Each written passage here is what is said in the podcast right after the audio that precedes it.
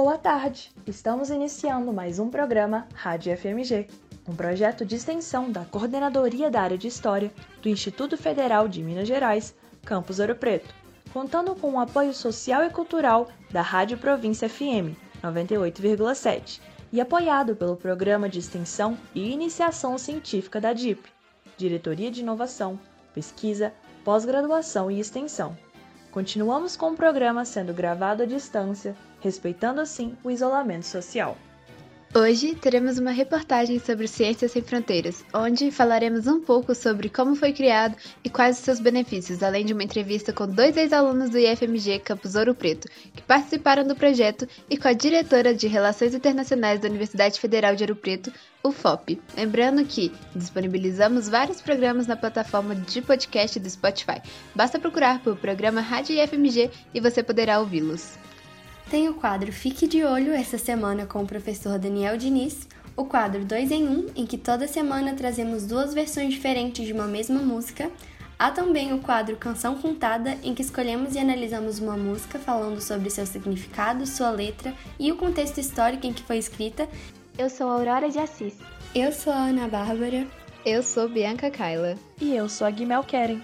Fique agora com mais um Rádio FMG. O projeto de extensão Rádio IFMG vem há anos trazendo mais e mais informações sobre a escola. Hoje temos o prazer de informar que a partir de agora iremos trazer também alguns talentos do campus, sejam estudantes, professores ou servidores do Instituto no geral. Adoraríamos recebê-los para contar um pouquinho do talento de cada um. Então, Caso você que nos ouve e tenha alguma ligação com o IFMG Campus Ouro Preto, queira compartilhar algum talento, esteja realizando algum projeto ou conhece alguém que se encaixe nessa descrição, sinta-se mais do que à vontade para entrar em contato conosco pelo Instagram da rádio, arroba rádio ou pelo e-mail radioifmgouropreto.gmail.com. Tudo minúsculo. Aguardamos vocês, as mentes brilhantes da nossa escola.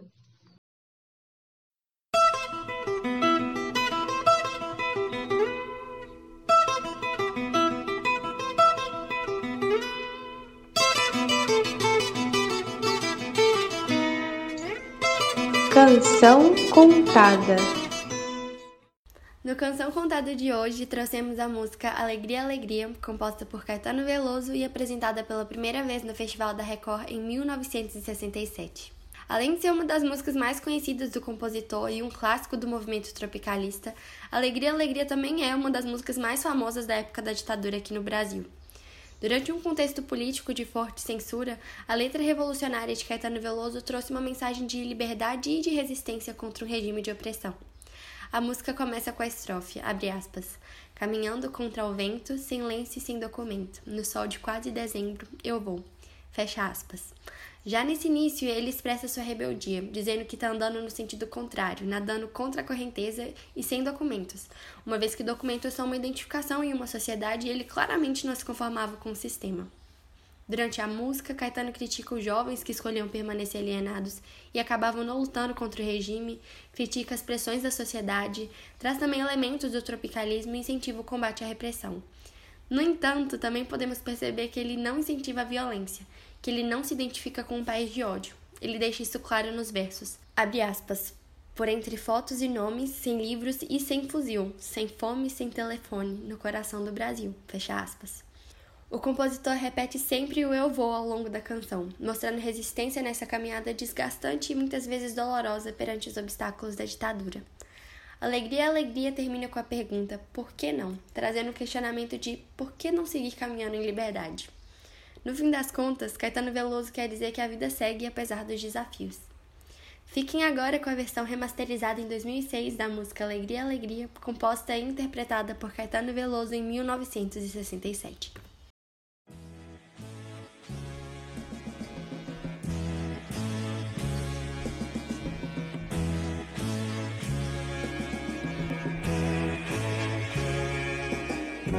Caminhando contra o vento, sem lenço, sem documento, no sol de quase dezembro, eu vou.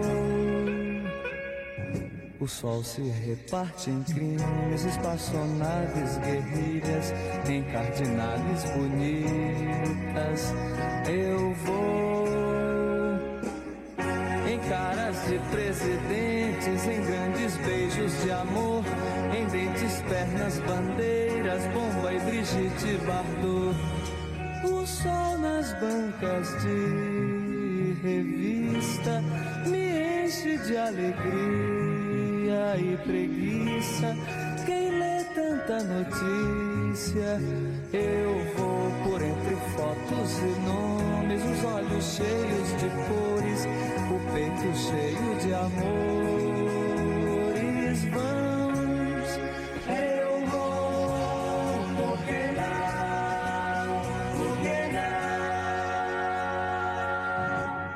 pensa em casamento e eu nunca mais fui à escola, sem lenço, sem documento. Eu vou. Eu tomo uma Coca-Cola, ela pensa em casamento e uma canção me consola.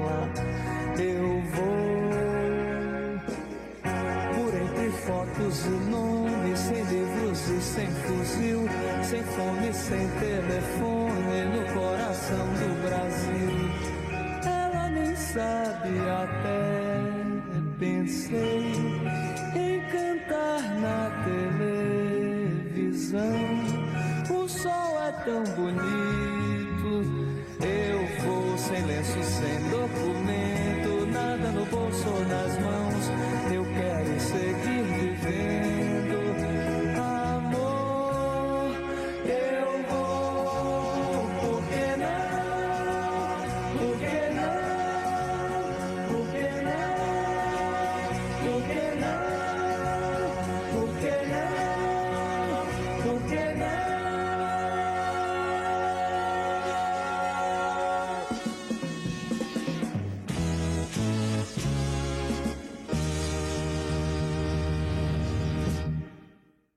Você acabou de ouvir a versão remasterizada em 2006 da música Alegria, Alegria, composta e interpretada por Caetano Veloso em 1967.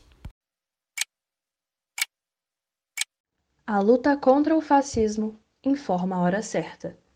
É hora de resistir a toda forma de arbítrio. Boa tarde. Em 2011, durante o governo de Dilma Rousseff, com o objetivo de promover a expansão, consolidação e internacionalização da ciência e tecnologia, incentivando a formação acadêmica no exterior, o programa Ciências Sem Fronteiras foi criado. O projeto se estabeleceu a partir do esforço conjunto dos Ministérios da Ciência, Tecnologia e Inovação, MCTI, e do Ministério da Educação, MEC, por meio de suas respectivas instituições de fomento, CNPq e CAPES, e das Secretarias de Ensino Superior e Ensino Tecnológico do MEC. O Ciências Sem Fronteiras previa a utilização de até 101 mil bolsas de iniciação científica em quatro anos para promover intercâmbio, incentivando projetos científicos e universidades de excelência em outros países. Assim, estudantes de graduação e pós-graduação tinham a oportunidade de fazer estágio no exterior e, ao mesmo tempo, mantinham contato com os sistemas educacionais competitivos em relação à tecnologia e inovação. Além disso, outro intuito do programa era atrair pesquisadores do exterior que queriam se fixar no Brasil ou estabelecer parcerias com os pesquisadores brasileiros nas áreas prioritárias definidas no programa, assim como criar oportunidade para que pesquisadores de empresas recebessem treinamento especializado no exterior. No entanto, foi no ano de 2014 que se encerrou o último edital desse projeto tão sensacional na vida dos estudantes. Por cortes de verbas e grandes dívidas, o Ciência Sem Fronteiras não pôde continuar. Sabendo como esse programa mudou a vida de tantas pessoas, convidamos dois ex-alunos do IFMG que fizeram parte do Ciências Sem Fronteiras. Fiquem agora com o primeiro depoimento da Mariana de Fátima Albuquerque Pereira, hoje nutricionista graduada pela Universidade Federal de Ouro Preto, que atua na Prefeitura Municipal de Viçosa. Ela foi aluna do curso técnico integrado em automação industrial pelo IFMG Campus Ouro Preto. Programa, né, Ciência Sem Fronteiras, eu conheci ele no meu sexto período de faculdade, né, da universidade. Eu conheci através, na verdade, o que me motivou a fazer o intercâmbio, primeiramente, foi uma palestra promovida pelo pela UFOP, né, de uma universidade estrangeira, se eu não me engano, era da Inglaterra. E aí lá eles falaram sobre os programas de intercâmbios dele, é, como funcionava os programas e como eram, né, é, é, os treinamentos em inglês, as aulas e como que funcionava o período todo do intercâmbio. E aí, na mesma época, tinha o Ciências Sem Fronteiras e junto com os amigos que foram nessa palestra, né, nós ficamos interessados em participar do programa e aí eu me inscrevi. Então foi mais uma motivação pessoal mesmo e de curiosidade também, porque até então eu não imaginava que era possível fazer um programa desse, né, totalmente gratuito naquela época. Eu não imaginava que isso seria possível para minha condição financeira. Então, eu procurei saber, né, sobre o programa e me motivei através é, dessa palestra exclusivamente. E aí eu fiz a minha inscrição. Que oportunidade incrível, não é mesmo? Mas o processo com certeza não foi rápido nem fácil, e é sobre isso que você, ouvinte, irá escutar agora sobre como foi a jornada para conseguir de fato ter essa oportunidade.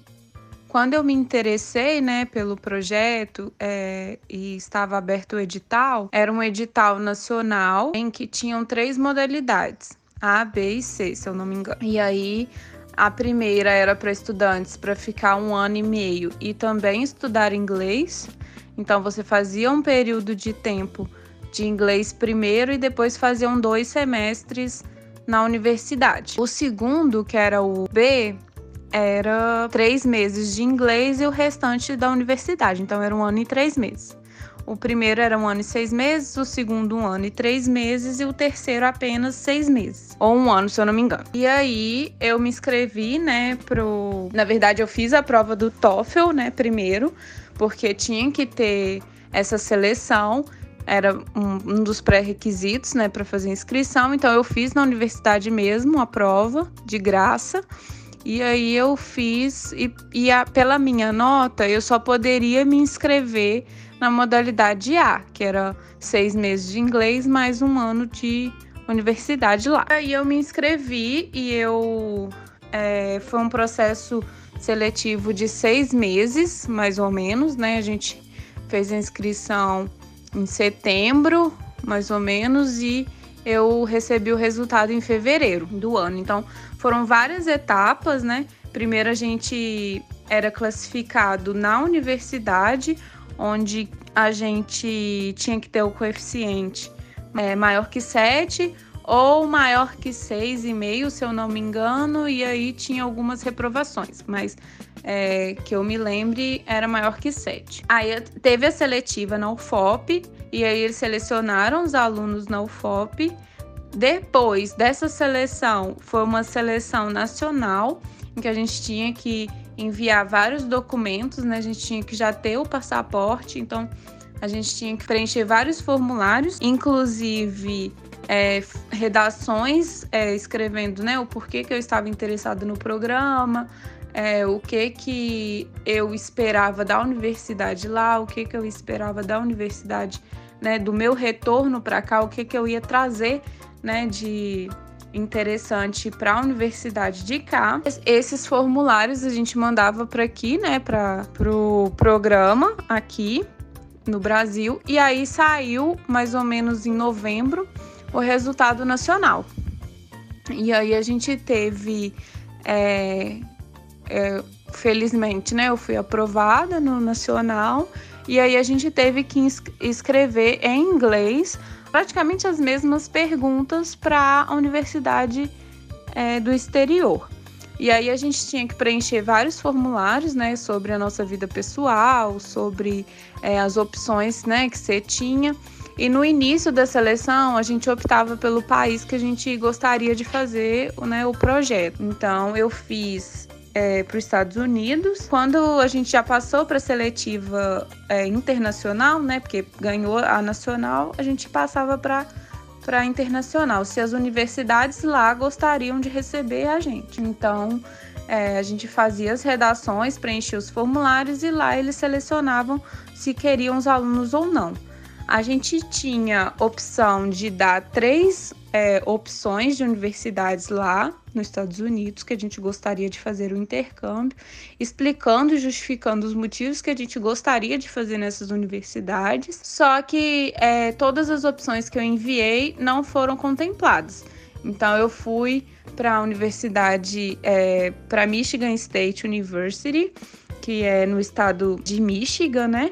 É próximo à capital, né, de Michigan, que é Stilenze. Então eu fiquei na MSU durante um ano e meio. Lá é, eu adquiri, né, experiência em inglês. Eu é, fiz as aulas todas em inglês, né? A gente não tinha brasileiros na turma, né? Eu pelo menos não tinha. Eu trabalhei também na pesquisa lá no laboratório. A gente é, colaborou, né? Eu, eu colaborei num, no final do intercâmbio, a gente fez um período de estágio, né?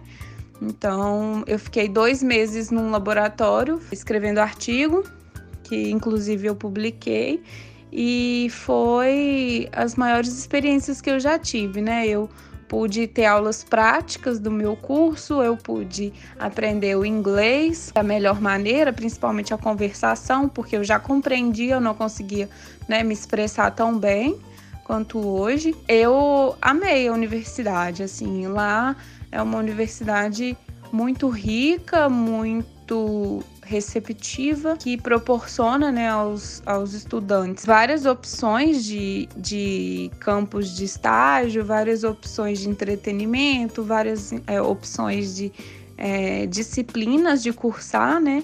Então eu optei principalmente por fazer disciplinas que eu ia talvez aproveitar no Brasil então eu já estava numa fase do meu curso muito específica, então eu tinha que me atentar a isso, né, para não atrasar muito a minha graduação, mas foi uma experiência muito boa e que eu recomendo, né, todo mundo a ter quando tiver oportunidade de fato um longo processo de extrema importância para alcançar o desejado, e com certeza valeu a pena lutar por isso. A seguir, a Mariana nos conta sobre o que o projeto foi na sua vida, as mudanças e aprendizados que vieram com ele.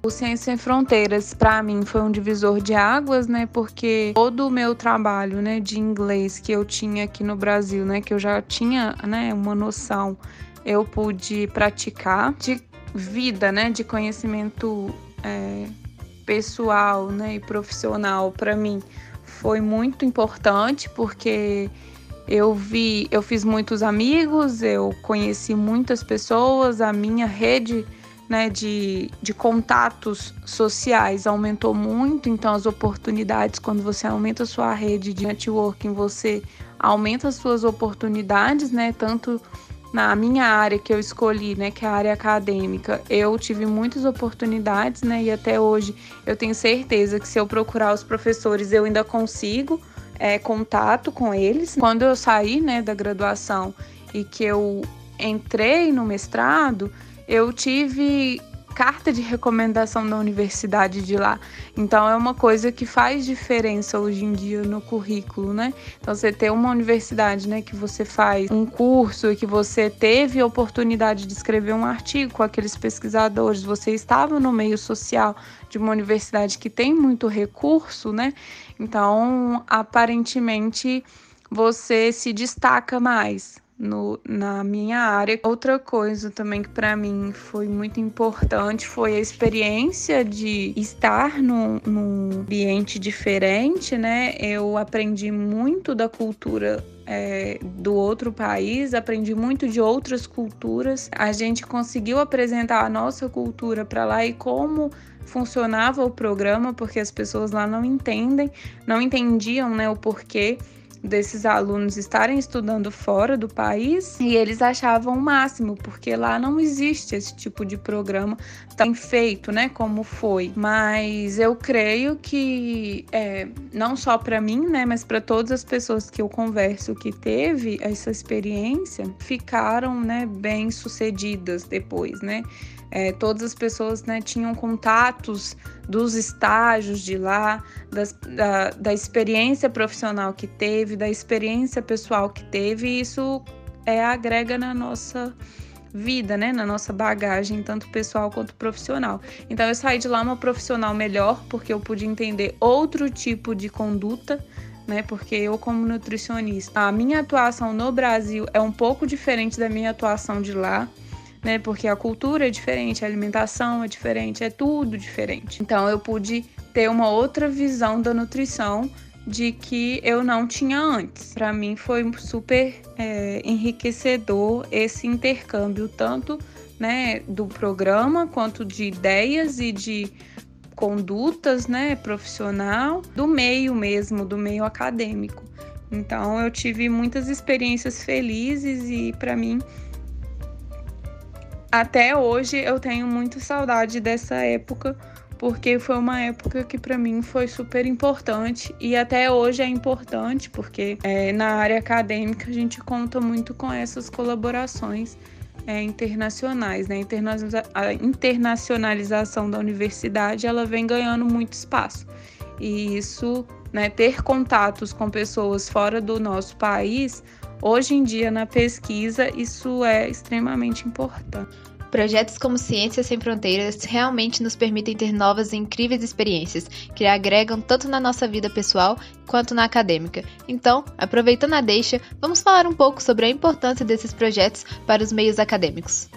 Para o meio acadêmico, esse tipo de projeto, né, em que levam os alunos a terem experiências fora do país, ele é fundamental, porque eu que dei continuidade à pesquisa, né? Por exemplo, eu fiz o mestrado, estou no doutorado atualmente, eu percebi nitidamente a diferença, né, de ter oportunidades e ter é, investimento na pesquisa e, e poder produzir conteúdo de qualidade, né? A gente aqui no Brasil produz muito conteúdo de qualidade, mas infelizmente a gente ainda não tem recurso suficiente para trabalhar. E a importância, né, de existir esse tipo de programa é, é realmente dar oportunidade para o aluno se desenvolver, se destacar porque quando ele está num meio que há investimento e que há oportunidade, o aluno se destaca, porque nós somos produtores de boa qualidade. Os alunos brasileiros, eles se destacam muito fora do país, principalmente por produção, né, por saber conduzir um trabalho bem feito, mas a gente aqui trabalha com pouco. Então a gente faz muito com pouco. E lá a gente faz muito com muito. Então a gente consegue destacar melhor, né? E melhorar cada vez mais os nossos currículos.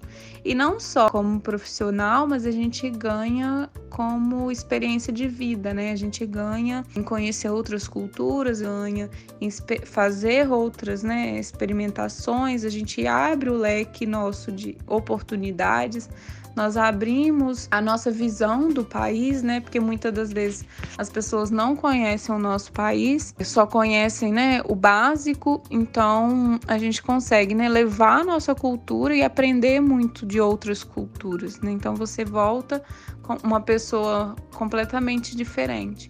E isso impacta muito no nosso trabalho, né? Como profissional, como pessoa. Eu, como profissional, e recomendaria esse programa porque te dá uma oportunidade de ver uma outra visão do seu trabalho, de como ele é executado em outros países, de como as pessoas lidam né, com as mesmas situações que, que a gente tem aqui. E muito da pesquisa que a gente foca hoje em dia vem do exterior. Então a produção vem toda de fora. E nós também publicamos para revistas de fora. Então, no meio acadêmico, infelizmente, a gente tem que produzir. E o meio nosso de produção é artigo, é livro, capítulos. Então a gente precisa de oportunidades. O projeto ele proporciona isso. Essa é, é, é a maior importância mesmo, o enriquecimento profissional e acadêmico mesmo do estudante. Mas infelizmente o projeto chegou ao fim, e para quem pôde vivê-lo, com certeza tem opiniões fortíssimas sobre isso, não é mesmo? Então, Marina, o que você acha sobre o encerramento do Ciências Sem Fronteiras? O fim do, do projeto ele representa para mim um atraso nas oportunidades, porque um estudante, né, que tem outras experiências profissionais, né, e pessoais, ele se torna, ele volta, né, um estudante com mais ideias, com mais é, entusiasmo para executar um trabalho melhor aqui no Brasil. Então, assim, eu creio que a gente exporta muita, muita mão de obra, muitas mentes brilhantes. Então, quanto mais essas mentes saem, né, elas conseguem se desenvolver e se destacar. Então, o fim do programa, ele além de não exportar essa nossa ciência, essas nossas mentes brilhantes, ele também não dá oportunidade ao outro estudante de se descobrir, de se destacar, de ter outras é, vivências. Eu, particularmente, acho que o término do programa, né, para a graduação, porque ele ainda existe na, no doutorado, é uma maneira de restringir a comunidade acadêmica de se destacar, de se desenvolver, de produzir tecnologia, de ter mais cabeças pensantes, executar melhor. Então eu creio que a nossa tecnologia no Brasil, ela seria, né, o, o, o nosso trabalho, né, os nossos profissionais seriam muito mais satisfeitos e motivados né, se tivesse oportunidades de se destacar, de se desenvolver. Então, quando você aprende coisas novas, você executa coisas novas no seu país quando você retorna, né? Porque a gente não ia e voltava sem trazer nada, né? A gente tinha que voltar e executar trabalhos no nosso meio acadêmico. Então, a gente não ia e voltava sem dar nenhuma satisfação. A gente tinha obrigações a cumprir. Eu, eu acredito que o término desmotiva os alunos a se desenvolverem, a trabalhar na pesquisa, a desenvolver tecnologia, a aprender novas línguas, aprender outras culturas. Então eu creio que isso atrasou muito e desmotiva muitos estudantes hoje em dia no meio acadêmico. Reservamos esse espaço para que os nossos entrevistados possam falar sobre as coisas que os marcaram durante o projeto ou algo que sintam necessidade de dizer. A Mariana resolveu falar sobre algumas dificuldades pelas quais passou e assuntos que deveriam ser mais valorizados ou mudados. Em relação ao programa como um todo, né, ele teve os seus benefícios, como eu disse, né? Ele abriu oportunidades para os alunos se desenvolverem, estudarem os seus cursos fora do país, terem outras experiências profissionais, pessoais. Foi um programa que abriu muitas portas para muitas pessoas. Hoje em dia eu tenho amigos que trabalham no exterior por contato do programa. Eu tenho amigos que trabalham no Brasil em multinacionais que fizeram ligação no estágio, amigos que trabalham aqui no país que por terem um currículo melhor conseguiram se destacar. Esses foram os pontos fortes né, do programa: o desenvolvimento profissional e pessoal, o desenvolvimento acadêmico da pesquisa na linguagem, né? É, aprender outras línguas. Os pontos negativos que eu considerei, assim, nem todas as pessoas aproveitaram como deveria o programa, né? Isso eu tenho plena consciência. O programa foi um programa de muito investimento no estudante e alguns não estavam preparados para esse tipo de investimento. Então, nem todas as pessoas aproveitam as oportunidades, né? Isso a gente sempre vê no nosso dia a dia. Mas uns pontos negativos que eu achei foi que o governo, juntamente com as instituições do exterior, né? Porque a gente tinha uma, uma instituição de referência fora do, nosso, fora do nosso país que comandavam as ações que a gente tinha que fazer, as obrigações que a gente tinha que prestar contas, que nos Estados Unidos isso funcionou muito bem. Mas em outros países, né, a gente não vê isso tão nitidamente. As universidades no exterior não cobravam a presença, não cobravam os alunos. Isso é, acaba ferindo a imagem né, de um programa muito maior e que tem muito potencial. Eu acho que é, cabe né, às universidades que recebem fora do país trarem os alunos né, das obrigações, como todo qualquer estudante daquela universidade, e a a CAPES ou o CNPq daqui, né, as instituições de fomento, melhorarem essa fiscalização durante o programa, porque a gente foi muito cobrada, né, no início e no final mas durante a gente teve poucas cobranças. Eu na minha universidade eu tive muita cobrança. Eu tinha que cumprir os trabalhos, eu tinha que cumprir minhas obrigações, eu tinha que cumprir o horário. Então isso me motivou a fazer mais e querer sempre mais e trabalhar muito. Eu aproveitei muito bem por conta disso, mas eu sei que tem pessoas que não aproveitam as oportunidades, né? Isso vai acontecer sempre. Eu só acho né, que deveria ter sido um pouco melhor fiscalizado, né? Amarrar um pouco mais durante o programa. E outra coisa que eu vi de perto como um ponto negativo é que a gente fazia né, as disciplinas fora do país e quando chegava na universidade, por exemplo, eu no UFOP, alguns créditos eu não conseguia aproveitar como disciplina obrigatória. Professores não aceitavam a grade curricular do exterior. Isso foi um ponto muito negativo, porque muitas pessoas não conseguiram aproveitar nada do que fizeram fora do país. Isso também tem que ser um pouco mais amarrado quando fosse fazer um outro programa semelhante, né? Então, ah, os estudantes vão fazer as disciplinas no exterior, mas essas disciplinas a gente vai olhar a carga horária, vai olhar o histórico e vai ver se realmente ela está batendo com as disciplinas que a gente tem aqui. Eu fiz muita, eu fiz acho que 16 disciplinas no exterior e eu consegui aproveitar obrigatória somente duas. O restante eu, eu aproveitei como disciplina eletiva. Isso acaba desmotivando também os estudantes a fazerem né, disciplinas fora do país. Eu fui da última turma, que foi ficar 18 meses, e eu só tenho a agradecer ao programa porque foi para mim muito importante, né, na minha vida pessoal e profissional. Eu vendo a minha irmã hoje na graduação, né, e não tendo a mesma oportunidade, é muito triste. A gente vê que cada vez mais a universidade está perdendo o espaço dela, que é de conhecimento, que é de desenvolver tecnologia, que é desenvolver trabalhos muito interessantes, né, por falta de recurso e incentivo, né, como esse programa foi na época. Então, eu só tenho a agradecer mesmo a oportunidade e todas as pessoas que me conhecem sabem que eu tive uma oportunidade muito boa e que hoje eu não vejo as pessoas tendo, né? E, e aconselharia todos a fazer um intercâmbio como esse que foi para mim muito importante.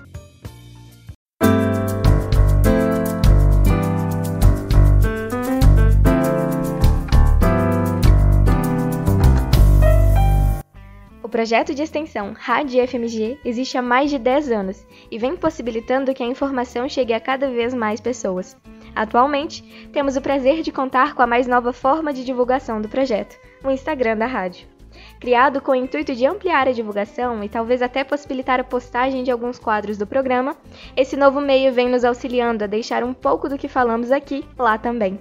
Contamos com a colaboração de vocês, nossos ouvintes, e esperamos que gostem. Acesse Rádio FMGOP, tudo junto mesmo, no Instagram e saiba mais. E agora, acompanhe o relato de Ranon Queiroz, ex-aluno do curso técnico de automação industrial do IFMG e graduado em ciência da computação pela UFOP, que descreveu sua experiência no Ciências Sem Fronteiras. Ele foi entrevistado pela equipe Rádio FMG, que sintetizou suas respostas em um resumo sobre tal. O que sempre gostamos de saber é o que motiva as pessoas como ele a participarem do Ciências Sem Fronteiras. E para o Hannon, desde que estudou no IFMG Ouro Preto entre 2008 e 2011, ele começou a ter interesses em viver uma experiência no exterior. Ele relatou que teve ótimos professores de inglês no IF, Vanderlice Sol e Danilo Cristóforo, que o motivaram e ajudaram a aprender o idioma. E apesar de sua participação no Ciências Sem Fronteiras ter acontecido só em 2014, a real motivação começou em meados de 2010. Em 2012, já estudava ciência da computação na UFOP e ouviu sobre o projeto pela primeira vez. Um conhecido tinha acabado de ser aprovado no programa. Dali em diante, focou 100% nessa oportunidade, mesmo antes de ser elegível. Leu o edital todinho, já se preparando para quando tivesse sua oportunidade. Mas a trajetória dele é incrível, sério. Como já dito, sua preparação para entrar no programa começou por volta de um ano antes dele sequer poder se inscrever, leu o site do CF do começo ao fim e pesquisou sobre os países e as universidades de destino. Além disso, precisou estudar bastante para conseguir manter o coeficiente acadêmico acima da nota de corte, ao mesmo tempo que se preparava para a prova de proficiência na língua inglesa.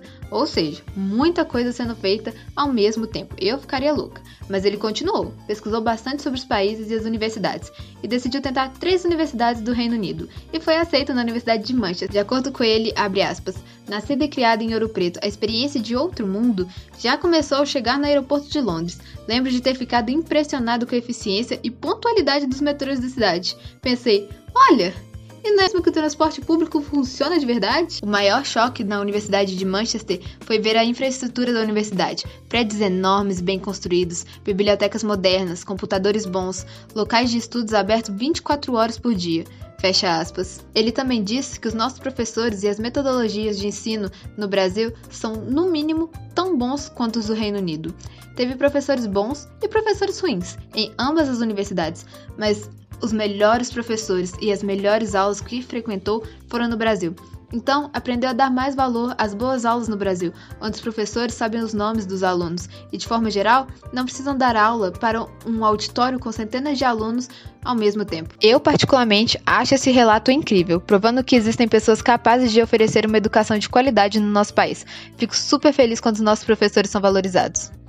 Enfim, algo que eu fiquei curiosa para perguntar foi as mudanças que o CSF trouxe para sua vida, porque foi uma experiência totalmente diferente do que estamos acostumados. Mas o Hanon descreveu ela com a seguinte frase que viu na internet: abre aspas. Intercâmbio não é um ano em uma vida, é uma vida em um ano. Fecha aspas. O CSF mudou sua vida completamente, dando oportunidade de viver experiências que a situação financeira de sua família nunca teria permitido.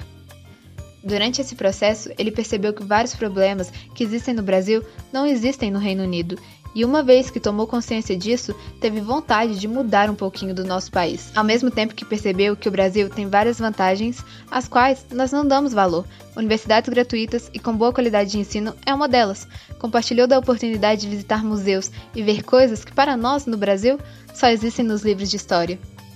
Por ter vivido esses momentos, Hanon nos fala um pouco sobre a importância dessas oportunidades para o meio acadêmico. Para ele, abre aspas, projetos de intercâmbio são muito mais do que um ano de estudo. É um ano de experiências novas, que abre os nossos olhos de forma que nunca pensamos ser possível.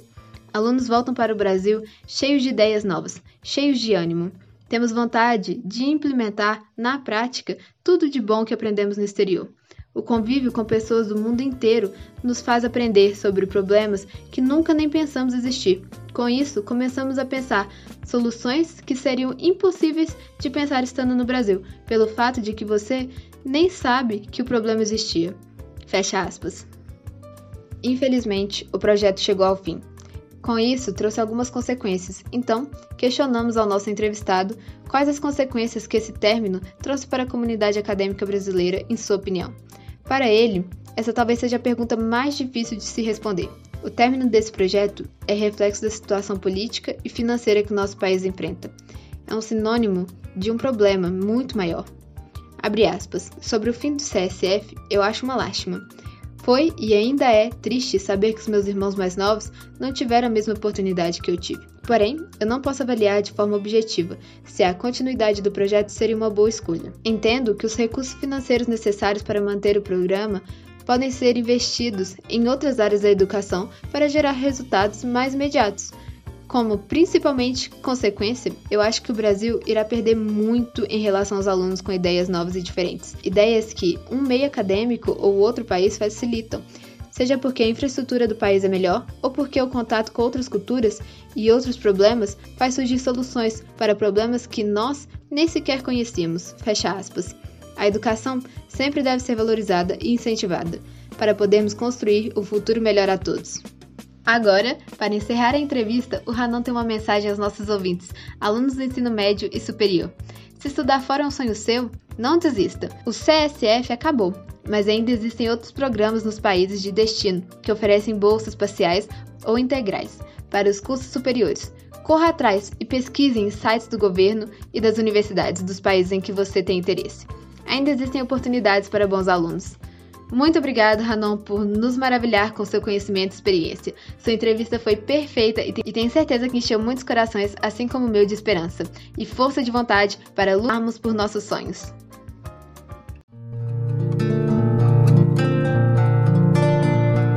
dois em um.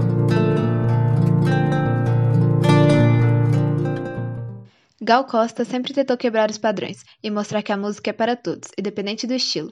E agora contém em um de seus álbuns uma música, junto com a eterna Marília Mendonça. Elas gravaram a música Cuidando de Longe, do álbum da Gal, A Pele do Futuro, que foi lançado em 21 de setembro de 2018 pela gravadora Biscoito Fino. Então, Fique agora com a versão cantada ao vivo na voz da musa Gal, que nos encanta com a sua linda e poderosa voz.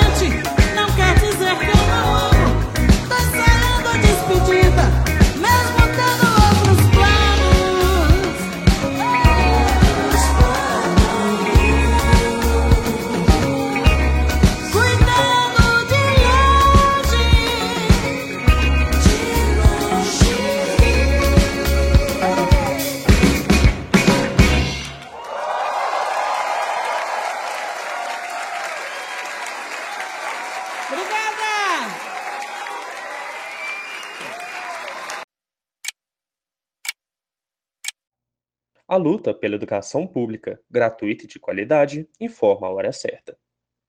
É hora de lutar contra o sucateamento das universidades e institutos federais.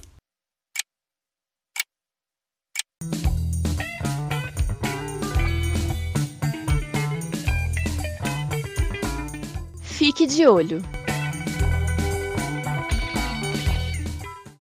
O Garibaldo resolveu tomar a vacina. Se você tem 40 anos ou mais, sabe de quem eu estou falando. Se tem menos, eu explico. O enorme pássaro amarelo da Vila Sésamo, ainda hoje em evidência na programação infantil das TVs norte-americanas, o Garibaldo se vacinou contra a Covid-19. Personagem eternizada na idade de 6 anos, Garibaldo passou a ser elegível para a imunização desde que as vacinas foram liberadas para as crianças maiores que 5 anos nos Estados Unidos. E não hesitou. Foi logo se vacinar. Além de se vacinar, Garibaldo divulgou, aspas, eu recebi a vacina contra a Covid-19 hoje. Minha asa está um pouco dolorida, mas ela vai deixar meu corpo protegido para me deixar e deixar os outros com saúde, escreveu o personagem. Você que conhece o Garibaldo, aquele pássaro enorme e desengonçado, certamente pensou que gracinha. Você que não o conhece, certamente também pensou que legal. E você que tem filhos entre 5 e 12 anos, provavelmente vibrou, seja com a vacina liberada para as crianças, seja com a imunização do Garibaldo, incentivando as crianças a perderem o medo de se proteger. É um passo importante a vacinação das crianças. De acordo com a Fiocruz, até setembro deste ano já haviam morrido 3.561 crianças vitimadas pela Covid-19 só no Brasil. O Brasil foi um dos países em que mais se morreu por Covid no mundo e em que mais morreram crianças pela doença. No mundo. Nos Estados Unidos, o caso é pior. Até setembro, haviam sido cerca de 5 milhões e 300 mil crianças contaminadas pela Covid-19. 5 milhões e 300 mil. E pasmem, mais de 14 mil crianças mortas nos Estados Unidos vitimadas pela Covid-19. E então o Garibaldo se vacinou. E o que disse Ted Cruz, o governador do Texas, um dos estados mais afetados pela pandemia nos Estados Unidos, e que relutou em obrigar a utilização de máscaras e a fazer lockdown, por exemplo. Ted Cruz disse que Garibaldo se vacinar era uma propaganda do governo para que as crianças se vacinassem. Ora, mas e se fosse? Não seria o certo a ser feito? Já a senadora Wendy Rogers, do Arizona, estado com média de 1.700 mortes diárias no auge da pandemia, acusou logo Garibaldo de comunista. Tomar vacina é coisa de comunista. Os não comunistas, na cabeça dessa gente, é gente como Aaron Rodgers, a grande estrela da NFL na atualidade o quarterback mais famoso do futebol americano no momento, não apenas contraiu o Covid, como anunciou orgulhoso que não se vacinou. Não se vacinou, alegadamente, porque não quis. Cuspiu, informando sobre seu quadro de saúde, um caminhão de besteiras anticientíficas, grosserias e desinformações generalizadas que estão se espraiando pela sociedade norte-americana não só devido ao Aaron Rodgers, como as diversas estrelas do cinema, da TV, da música e dos esportes que não se vacinaram. Isso faz com que os Estados Unidos não consigam avançar em mais que metade de sua população imunizada, enquanto o Brasil, que iniciou mais tarde e com a contrariedade do presidente da República e dos seus devotos, alcançar quase 75% da população totalmente imunizada. Nós conhecemos bem esse tipo de patrulha da desinformação, da fake news, da ignorância. Ela dribla qualquer razoabilidade argumentativa, ela distorce fatos, distorce a realidade, brinca com o futuro das pessoas e das sociedades e brinca mesmo com a saúde das pessoas. Nós vimos bem isso nascer e se criar no Brasil nos últimos anos e ainda se cria. No caso da vacina, no Brasil, a, raça, a razão tem vencido a ignorância. Mas não parece que essa seja a regra. Garibaldo está sempre aí para ser acusado de comunista, apenas por ser prudente e responsável. Olhar a manipulação nos Estados Unidos para entender o Brasil. É preciso ficar de olho. Gostaríamos de, em nome de toda a equipe Rádio FMG, deixar nossa homenagem a duas pessoas importantes para a cultura brasileira que faleceram nos últimos dias. Artista, escritor e produtor cultural indígena da etnia Macuxi, Jair Dresbel se fez de extrema importância para a cultura indígena brasileira. Em suas obras, ele retratava o caos das expressões humanas e não humanas, as forças da floresta, dos seres, de todas as influências, ancestralidade, conhecimento, memória, política global e vários outros. Jaider Isbel vai trazer grande falta, principalmente para todos aqueles beneficiados por seu trabalho em serviços sociais. Outra pessoa a quem gostaríamos de deixar nossa homenagem é a cantora e compositora Marília Mendonça. Além de uma mulher alegre que cantava com toda voz e potência, Marília foi uma das primeiras mulheres a falar no sertanejo sobre empoderamento feminino e liberdade sexual das mulheres. Deixamos aqui nossos sentimentos por todos que se foram e ainda mais pelos que ficaram. Equipe Rádio FMG.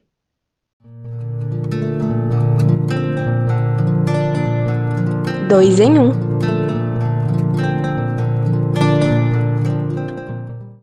Fique agora com a segunda parte do programa Dois em Um. Agora com a mesma música Cuidando de Longe, do álbum da Gal, A Pele do Futuro, que foi lançado em 21 de setembro de 2018, mas agora em um dueto com a nossa eterna rainha Marília Mendonça.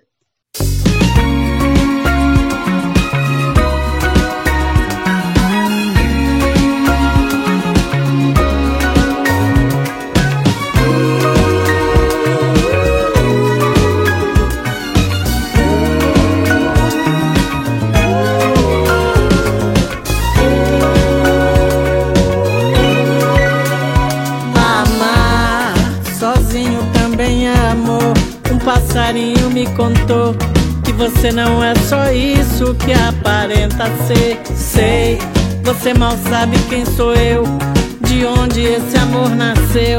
Você nunca perdeu seu tempo pra me convencer. Você se olha tanto no espelho e não enxerga o seu avesso. Sua parte mais bonita tenta manter escondida por detrás do seu cabelo, dentro desses olhos negros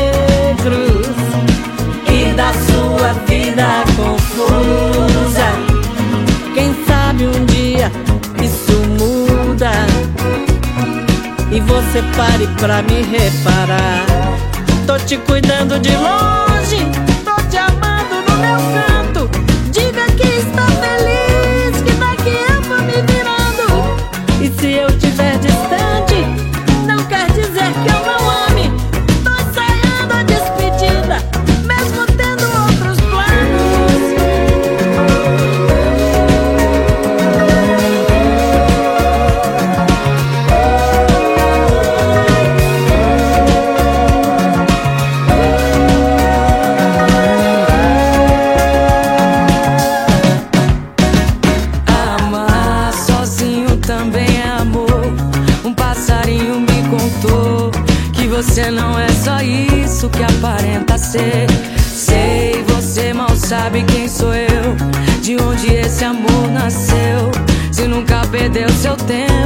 me convencer. Você se olha tanto no espelho e não enxerga o seu avesso, sua parte mais bonita. Tenta manter escondida por detrás do seu cabelo, dentro desses olhos negros e da sua vida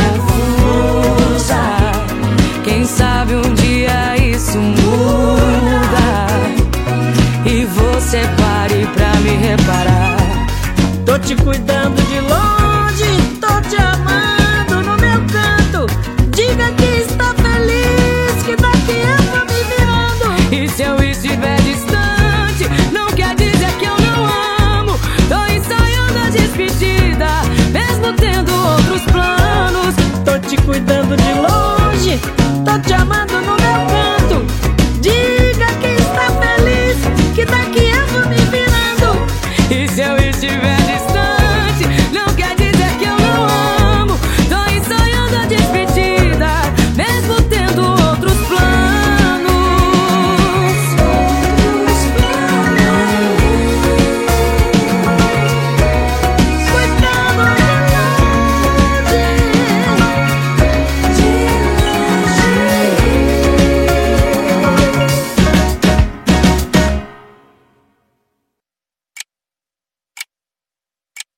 luta pelo direito à saúde informa a hora certa. É hora de defender o SUS. Agora você escuta a entrevista feita com a diretora de Relações Internacionais da Universidade Federal de Ouro Preto, Jaqueline Schultz. Em sua fala, ela compartilha com a gente a respeito da importância que o programa Ciências Sem Fronteiras teve e também nos conta sobre as ações da UFOP a fim de continuar incentivando estudantes a buscar espaços acadêmicos também no exterior. Bom, Jaqueline, como o programa Ciências Sem Fronteiras foi significativo para a UFOP? Em vários sentidos. A UFOP enviou aproximadamente 800 estudantes para 18 países, estudantes de 27 cursos de graduação. O programa também é, incentivou o aumento da visibilidade internacional da UFOP, tivemos a formalização de novos acordos internacionais durante esse período também, principalmente com instituições que recebiam nossos estudantes pelo programa. E o programa também incentivou o nosso processo de internacionalização. Tivemos a disponibilização de documentos importantes em inglês, como histórico escolar, então todos os estudantes da UFOP têm acesso ao histórico escolar em inglês. É, tivemos também a, o incentivo ao setor de relações internacionais da UFOP. Bolsas de estudo internacionais trazem muito impacto na vida de estudantes? A extinção do programa Ciência Sem Fronteiras fez com que as oportunidades de bolsa para estudantes de graduação diminuíssem consideravelmente. A oportunidade de um intercâmbio acadêmico no exterior muda muito a vida do estudante. Com certeza há muitos impactos é, na vida do, do, estudante, seja no sentido acadêmico, também no pessoal e profissional. O estudante amplia muito a, a sua visão de mundo e se conhece, os estudantes relatam muito essa questão do, do autoconhecimento também. E alguns estudos que a gente já realizou, nós da equipe da Diretoria de Relações Internacionais, também outros pesquisadores da UFOP e de outras universidades, e pelo que os alunos nos relatam, né, nós percebemos que esses impactos causados pela, pelos intercâmbios referem-se não apenas ao conhecimento de idiomas estrangeiros, mas também ao acesso a diferentes formas de aprendizado, formas de pesquisa, o conhecimento de diversas culturas, ampliação de, de possibilidades de, de inserção no mercado de trabalho, a ampliação das redes de contatos, das amizades que são feitas uh, durante essas experiências. Então, assim, os impactos realmente são, são variados e, no geral, muito positivos. Realmente, a experiência internacional muda a vida do estudante.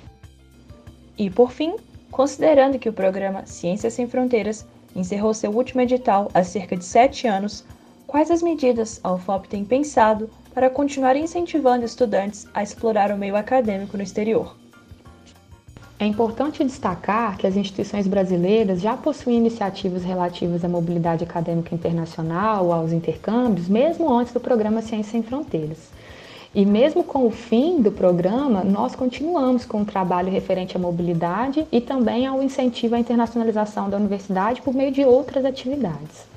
A UFOP, por exemplo, possui acordo com 70 universidades estrangeiras e, por meio desses acordos, os estudantes possuem isenção das taxas acadêmicas e acesso a toda a infraestrutura das, das universidades. Nós temos também parcerias que prevêem auxílios para alimentação e hospedagem, oportunidades de estágio remunerado no exterior, como pelo programa IAESH, pelo programa Living Lab Biobased Brasil, também temos oportunidades de estudos com bolsa pelo programa Erasmus, da União Europeia, além de programas com bolsas oferecidos pelo Banco Santander. A Diretoria de Relações Internacionais da UFOP, a DRI, divulga constantemente as oportunidades externas à universidade, além de também promover cursos e eventos que incentivam o diálogo intercultural e a inserção internacional da UFOP, incluindo iniciativas de mobilidade virtual e de cursos de idioma. No momento, por exemplo, gente, nós estamos oferecendo cursos de mandarim, de alemão, de espanhol e além disso já oferecemos esse ano dois cursos em formato de mobilidade virtual, cursos de extensão que foram abertos a toda a comunidade. Então são várias as oportunidades que os estudantes da UFOP têm para que mantenham o seu contato com o seu contato acadêmico com, com o exterior e diversifiquem também sua formação. Você acabou de ouvir a entrevista feita com a diretora de Relações Internacionais da Universidade Federal de Ouro Preto, Jaqueline Schultz, que compartilhou com a gente a respeito da importância que o programa Ciências Sem Fronteiras teve e as ações que a UFOP tem tomado a fim de continuar incentivando estudantes a buscarem espaços acadêmicos também no exterior. Meu mestre deu a partida, é hora, vamos embora, pros rumos do litoral, vamos embora. Na volta eu venho ligeiro, vamos embora. Primeiro pra tomar teu coração, é hora. Este foi mais um Rádio FMG, uma produção da Coordenadoria da Área de História e do Laboratório de Memória e Pesquisa Histórica, com apoio social e cultural da Rádio Província FM 98,7. Produção e apresentação: Aurora de Assis, Ana Bárbara Martinho, Guimel Keren e Bianca Kaila.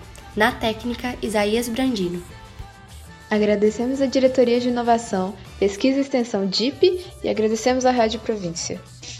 Agradecemos ao público e, mais uma vez, obrigada pela audiência e até o próximo programa da Rádio FMG, toda quarta, das 12 às 13 horas.